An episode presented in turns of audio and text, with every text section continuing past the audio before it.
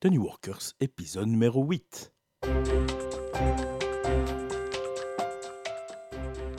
Bonjour et bienvenue sur The New Workers. Mon nom est Christian Olivier. Ce podcast est le podcast qui vous aide dans votre quête de maîtrise, d'autonomie et de sens. Aujourd'hui, je vais recevoir Christian Junot, économiste et ancien banquier suisse, qui est aujourd'hui conférencier et formateur sur le thème de la relation à l'argent. Il intervient sur ce thème en Belgique, en France et en Suisse, et a écrit le livre Ce que l'argent dit de vous aux éditions Erol. Alors bonjour Christian. Bonsoir Christian. Alors première question traditionnelle, pour toi, qu'est-ce qu'un New Worker? Pour moi, un New Worker, c'est quelqu'un qui va rechercher une activité professionnelle euh, où le sens est prioritaire, c'est-à-dire qu'il veut s'assurer que là où il met son énergie, cette énergie va être bien utilisée et contribue à quelque chose dans le monde. Il va également rechercher plutôt de la coopération, de la collaboration, et il va être prêt à casser toutes les, manières de travail habituelles, donc il va être très créatif également. Et pour un New Worker, l'argent, c'est un problème ou une ressource? Alors, euh, je, souhaiterais que pour un maximum d'entre eux, ce soit une ressource, mais je crains que pour l'instant, ce soit un problème pour, euh, pour beaucoup parce que effectivement euh, beaucoup n'osent pas se lancer parce qu'ils ont ils ont des peurs que ça ne fonctionne pas qu'ils n'arrivent pas à faire rentrer suffisamment d'argent et, et qu'à partir de là leur projet ne fonctionne pas avec les conséquences que ça pourrait avoir pour eux leur famille par exemple. Et d'autres peut-être vont se lancer et ça va être un problème parce qu'ils n'arriveront pas à faire rentrer suffisamment d'argent.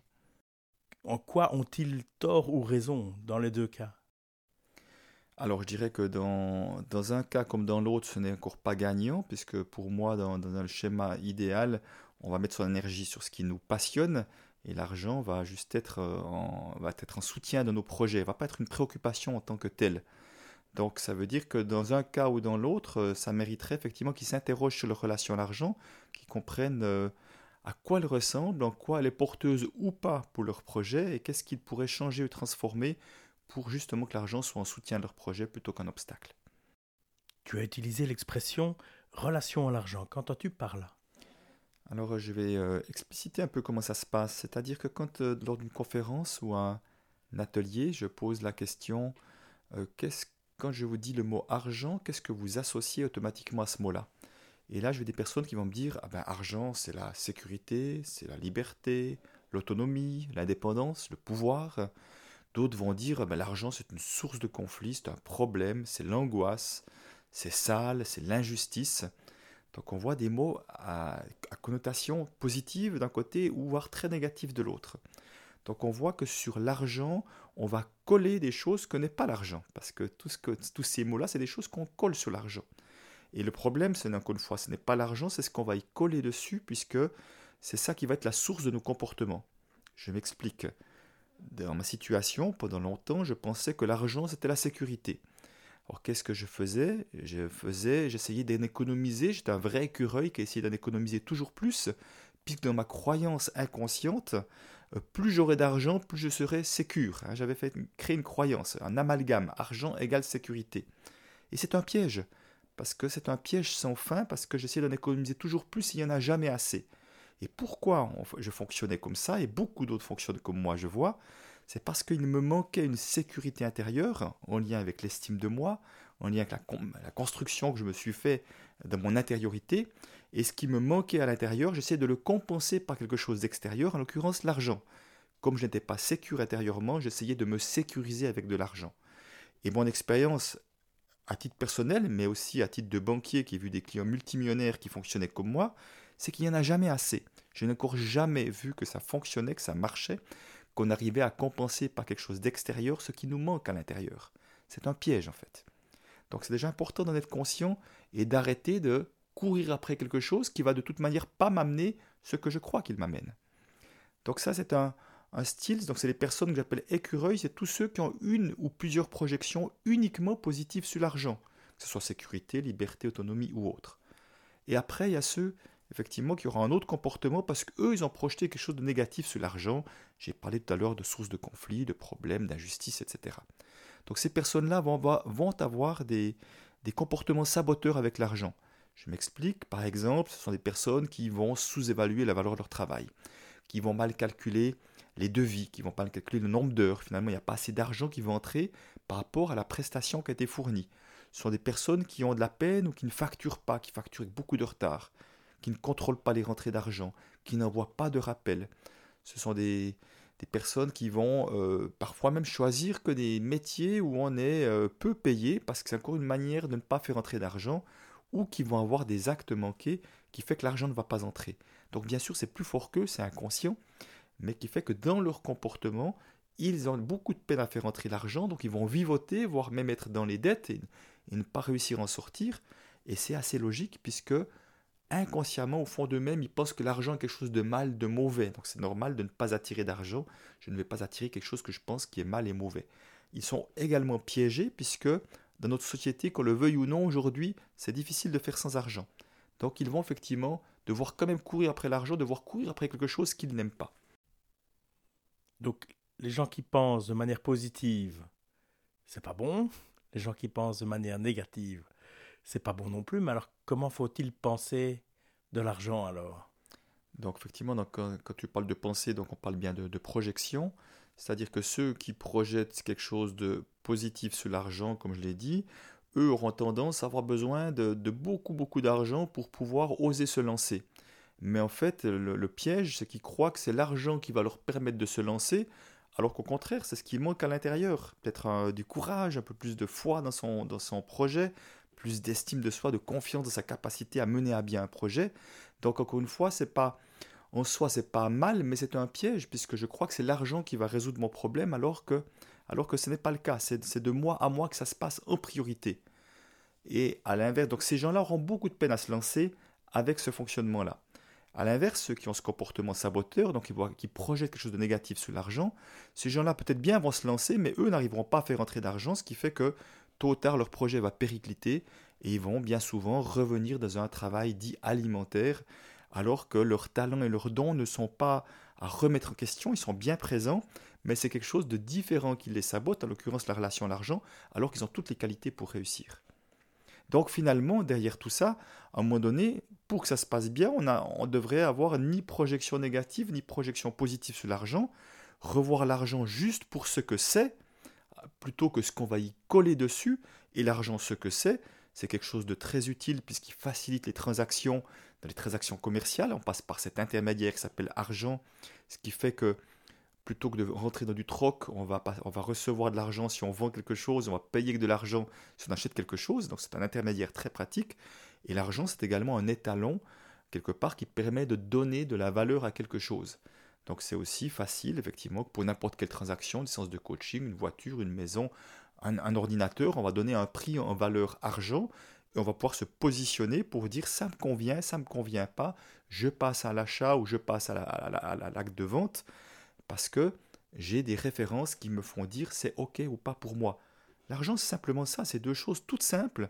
Et si on voit l'argent que pour ces deux choses toutes simples-là et rien d'autre, l'argent n'est pas un problème. Le problème, c'est parce qu'on y projette, on y colle des choses dessus que n'est pas l'argent. Mais donc concrètement, la relation à l'argent idéale, ça ressemblerait à quoi? Alors, effectivement, la personne qui aurait pacifié sa relation à l'argent, donc pour qui l'argent ne serait plus un problème, une préoccupation, à quoi ça va ressembler? C'est-à-dire qu'il va se focaliser sur ce qui le passionne, hein, sur son feu intérieur là qui dégage de l'enthousiasme. Derrière chaque projet, il y a une idée, il y a de l'enthousiasme, il y a du feu intérieur. Donc il va se focaliser sur le pourquoi il fait ce travail-là, le comment il peut le faire le mieux possible, comment il peut contribuer le mieux possible à son projet, comment il peut, il peut servir le mieux possible ses clients. Donc tu vois que derrière tout ça, on ne parle pas d'argent, on parle uniquement d'être le meilleur possible, d'amener le meilleur service possible à ses clients.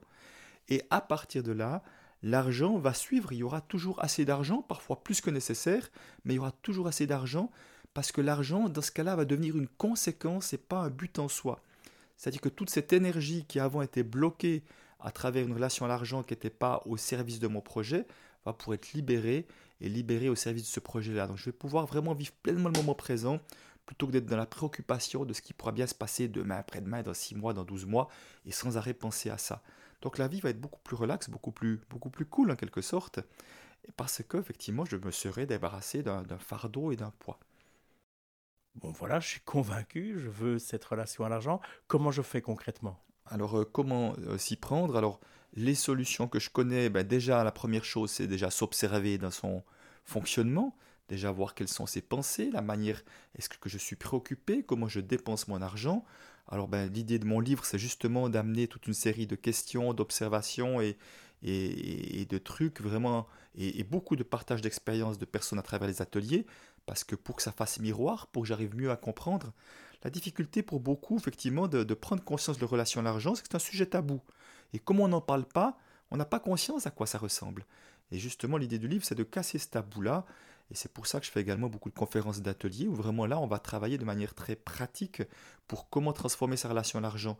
Ce que j'ai envie d'amener également en plus, c'est que bien souvent, ce que je peux voir, c'est que notre relation à l'argent, elle est imprégnée de notre vécu familial. C'est d'ailleurs quelque chose que je propose dans le livre et dans les ateliers, c'est effectivement d'aller se poser la question, quelle est mon histoire avec l'argent, dans quel genre de famille je suis venu, comment se comporter avec l'argent, quelles étaient les expressions qu'on disait, qu'on disait sur les riches, sur les pauvres, pour justement voir à quel point, parce que nous sommes bien souvent imprégnés du vécu familial, parfois même du vécu des générations d'avant sur des événements marquants, traumatisants qui sont passés avec l'argent, et qu'effectivement c'est ça qui va, qui va avoir une influence sur ma relation à l'argent. Donc c'est important de vraiment pouvoir d'aller chercher quelle est la source de mes comportements, à quel endroit la mécanique s'est mise en place comme ça, après, on peut la transformer plus facilement. Donc, c'est comme un travail de recherche dans un premier temps pour pouvoir après transformer euh, un travail de mécanique fine d'une certaine manière.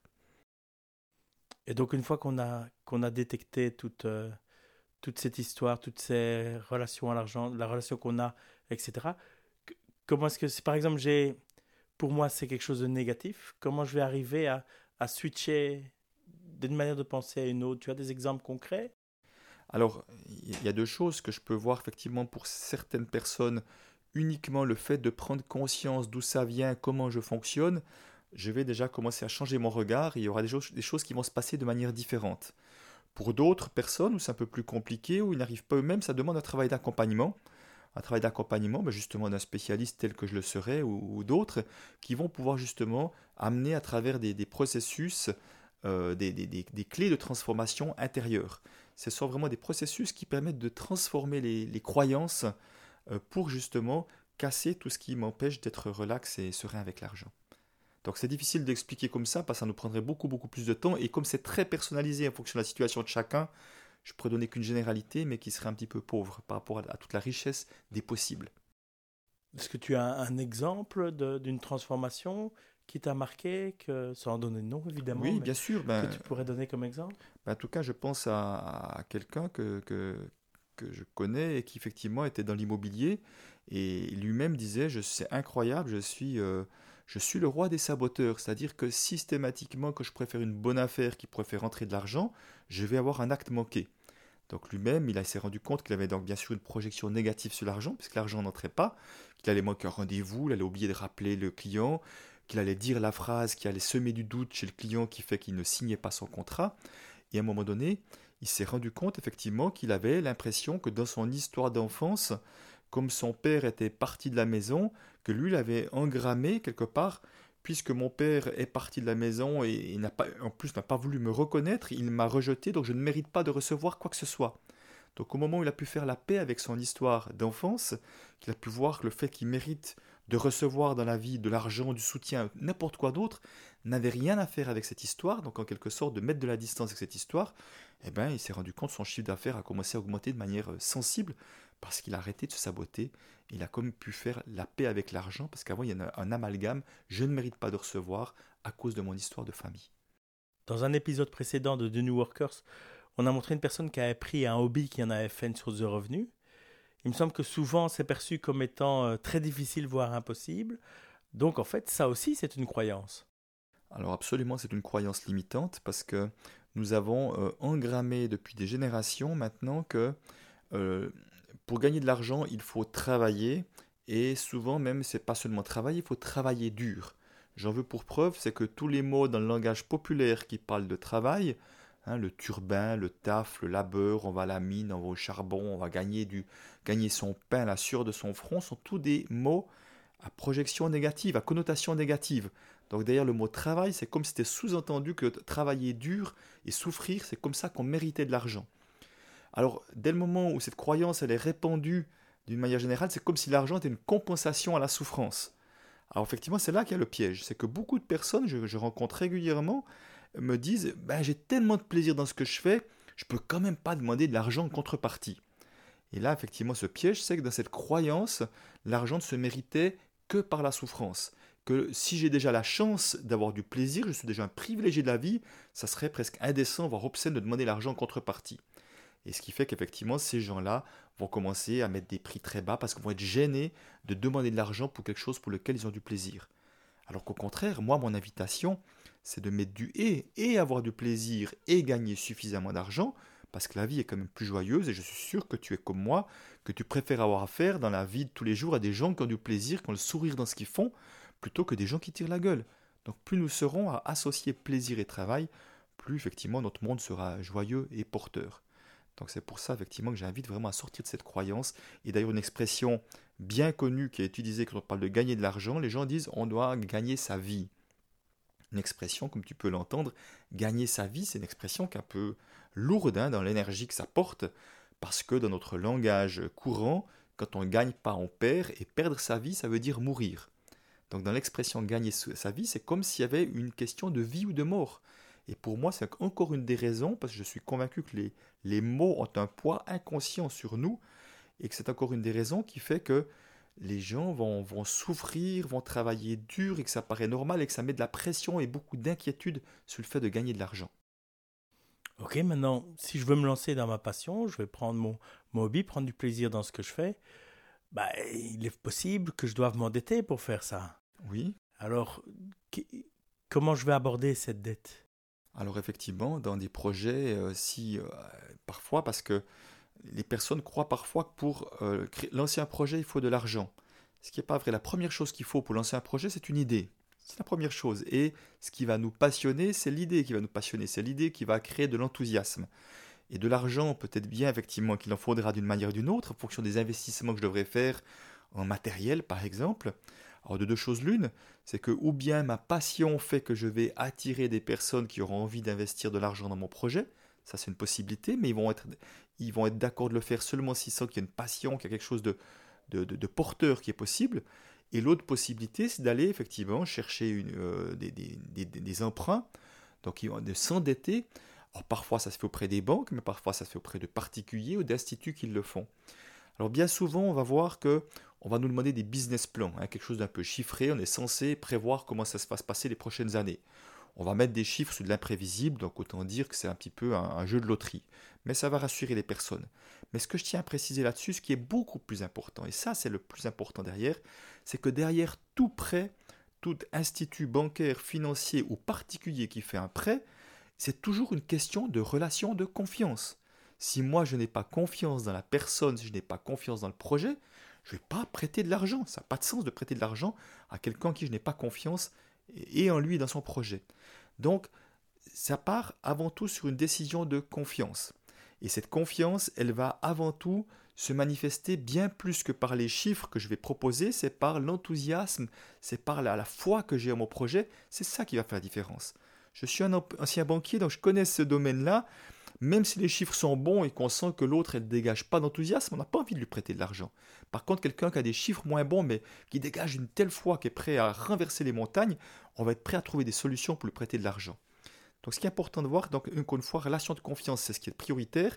Et cette relation de confiance, c'est important de la faire perdurer dans le temps. C'est-à-dire que la relation de confiance, c'est ce qui se met au départ qu'on fait un contrat de prêt, mais après, par la suite, pour que ça continue à fonctionner, il faut la nourrir, cette relation de confiance. Et je vais la nourrir, bien sûr, en respectant mes engagements, mais si après, pour une raison ou une autre, je n'arrive pas à respecter mes engagements, je vais aller de manière proactive pour amener des informations. De manière proactive, je vais être ouvert. Voilà ma situation, voilà ce qui se passe, voilà qu'est-ce que je pense mettre en place pour que ça fonctionne. Et ça, ça va nourrir la confiance. Parce que je vois bien souvent des personnes qui n'arrivent pas à respecter leurs engagements et qu'est-ce qu'ils font? Ils ne payent pas, ils ne disent rien, ils restent dans leur coin jusqu'à qu'on vienne les chercher. Et ça, ça détruit la confiance qui était là au départ. Et puisqu'on parle de trouver de l'argent, il y a maintenant de nouvelles solutions qui se mettent en place, comme le crowdfunding. Que, penses-tu de ces nouvelles solutions? Voilà, le, crowdfunding, qu'on appelle aussi donc le financement participatif, je trouve que c'est une excellente solution euh, pour plusieurs raisons. La première, c'est effectivement, c'est que ce sont des personnes qui en général ont des besoins de montants qui ne sont pas énormes et pour lesquels les banques ne sont pas intéressées à prêter 5, 10, 20, 30 000 euros pour un projet professionnel. Ça demande trop de travail pour eux. Donc le crowdfunding va être une solution intermédiaire qui va permettre ceci. La deuxième chose pour laquelle c'est une très bonne idée, je trouve, c'est qu'il y a de plus en plus de, personnes, je me rends compte, qui ont de l'argent, un peu, beaucoup, mais qui ont que ces économies soient bien utilisées. Et aujourd'hui, ils n'ont plus la confiance qu'en mettant ça sur dans leur compte d'épargne dans la banque, on ne sait pas ce que la banque fait vraiment avec cet argent-là, il n'y a, a pas ou plus de visibilité. Alors qu'avec le crowdfunding, je peux effectivement voir quel projet je vais, euh, je vais financer, je vais contribuer, à quoi il sert, donc ça donne du sens bien souvent, ça se passe sous forme de donation, on reçoit des fois une contrepartie, mais maintenant, ça existe aussi de plus en plus sous forme de prêt. Donc là, c'est vraiment une recherche de beaucoup de personnes, c'est vraiment de mettre du sens sur son argent, sur la manière dont il va être utilisé, à quoi il va contribuer. Et c'est tant mieux que beaucoup de personnes se posent cette question-là aujourd'hui. Et donc voilà, on va arriver vers la, la conclusion. Tu voudrais résumer un peu tout ce qu'on a dit maintenant que, Quels sont pour toi les points à, vraiment ressortir et à mettre en avant pour le New Worker? Alors, c'est de se poser les bonnes questions. Les bonnes questions, je vais donner quelques-unes au début. Qu'est-ce, quelle est la raison pour laquelle je n'arrive pas à me lancer? Par exemple, si j'ai un projet et que je n'arrive pas à en faire une activité, que je reste dans un travail alimentaire. Si je dis ça, c'est que bien souvent, je vois des personnes qui disent Ah non, je ne peux pas parce que j'ai une maison, parce que j'ai des enfants à charge. Je trouve que le mot charge est déjà tout à fait étonnant pour les enfants, mais c'est comme ça qu'on l'utilise. Hein et que finalement ça c'est pas la bonne réponse. Parce qu'il y a plein d'autres personnes qui ont une maison et des enfants qui doivent élever, qui, ont, qui, leur coûtent de l'argent et qui vont se lancer. Donc c'est pas encore la, bonne, la bonne réponse. La bonne réponse, parce que je l'ai fait pendant longtemps, je n'osais pas me lancer parce qu'il me manquait du courage, il me manquait euh, de la force intérieure et c'est euh, de mois à mois que ça se passait. Mes enfants n'avaient rien à voir là-dedans. Donc tu vois, la, bonne question, c'est vraiment d'aller au bout pour trouver la bonne réponse, parce que si j'ai la bonne réponse, je vais réussir à, aller commencer à travailler pour trouver les bonnes solutions. Donc se poser les bonnes questions, s'observer dans sa relation à l'argent, se questionner, s'interroger, euh, lire, regarder des vidéos sur Internet, j'en ai d'ailleurs sur mon site pour euh, aller un peu plus loin là-dessus, et finalement faire en sorte qu'effectivement que derrière tout ça, in fine, que l'argent, comme je l'ai dit tout à l'heure, soit au service de mes projets et que je puisse pleinement me concentrer sur ce qui me passionne pour effectivement que l'argent ne soit, soit pas un souci, au contraire, soit juste quelque chose qui, qui dans ce que j'appelle moi la fluidité. Les choses vont être fluides et je vais arrêter de me préoccuper. Il y aura toujours assez d'argent. Parce que, et je vais en même temps attirer les bonnes personnes, je vais attirer les bons événements qui fait que j'aurai du soutien, je ne suis pas seul. Et ça, nous sommes appelés pour ça à plus collaborer. Encore une fois, j'insiste à plus collaborer pour moi, ça fait partie de, ce, de ces nouvelles formes de société que nous sommes en train de créer, plus collaborer, plus chercher dans le networking, des, des, des, liens à gauche, à droite. Dans une forme de générosité, en tous les cas. Eh bien, merci beaucoup pour euh, cette conversation. Si un New Worker veut aller suivre ton actualité, voir un peu euh, tes renseignements sur ton livre ou sur tes, tes différents ateliers, où est-ce qu'il peut aller euh, vérifier tout cela? Alors euh, sur mon site internet www.cjuno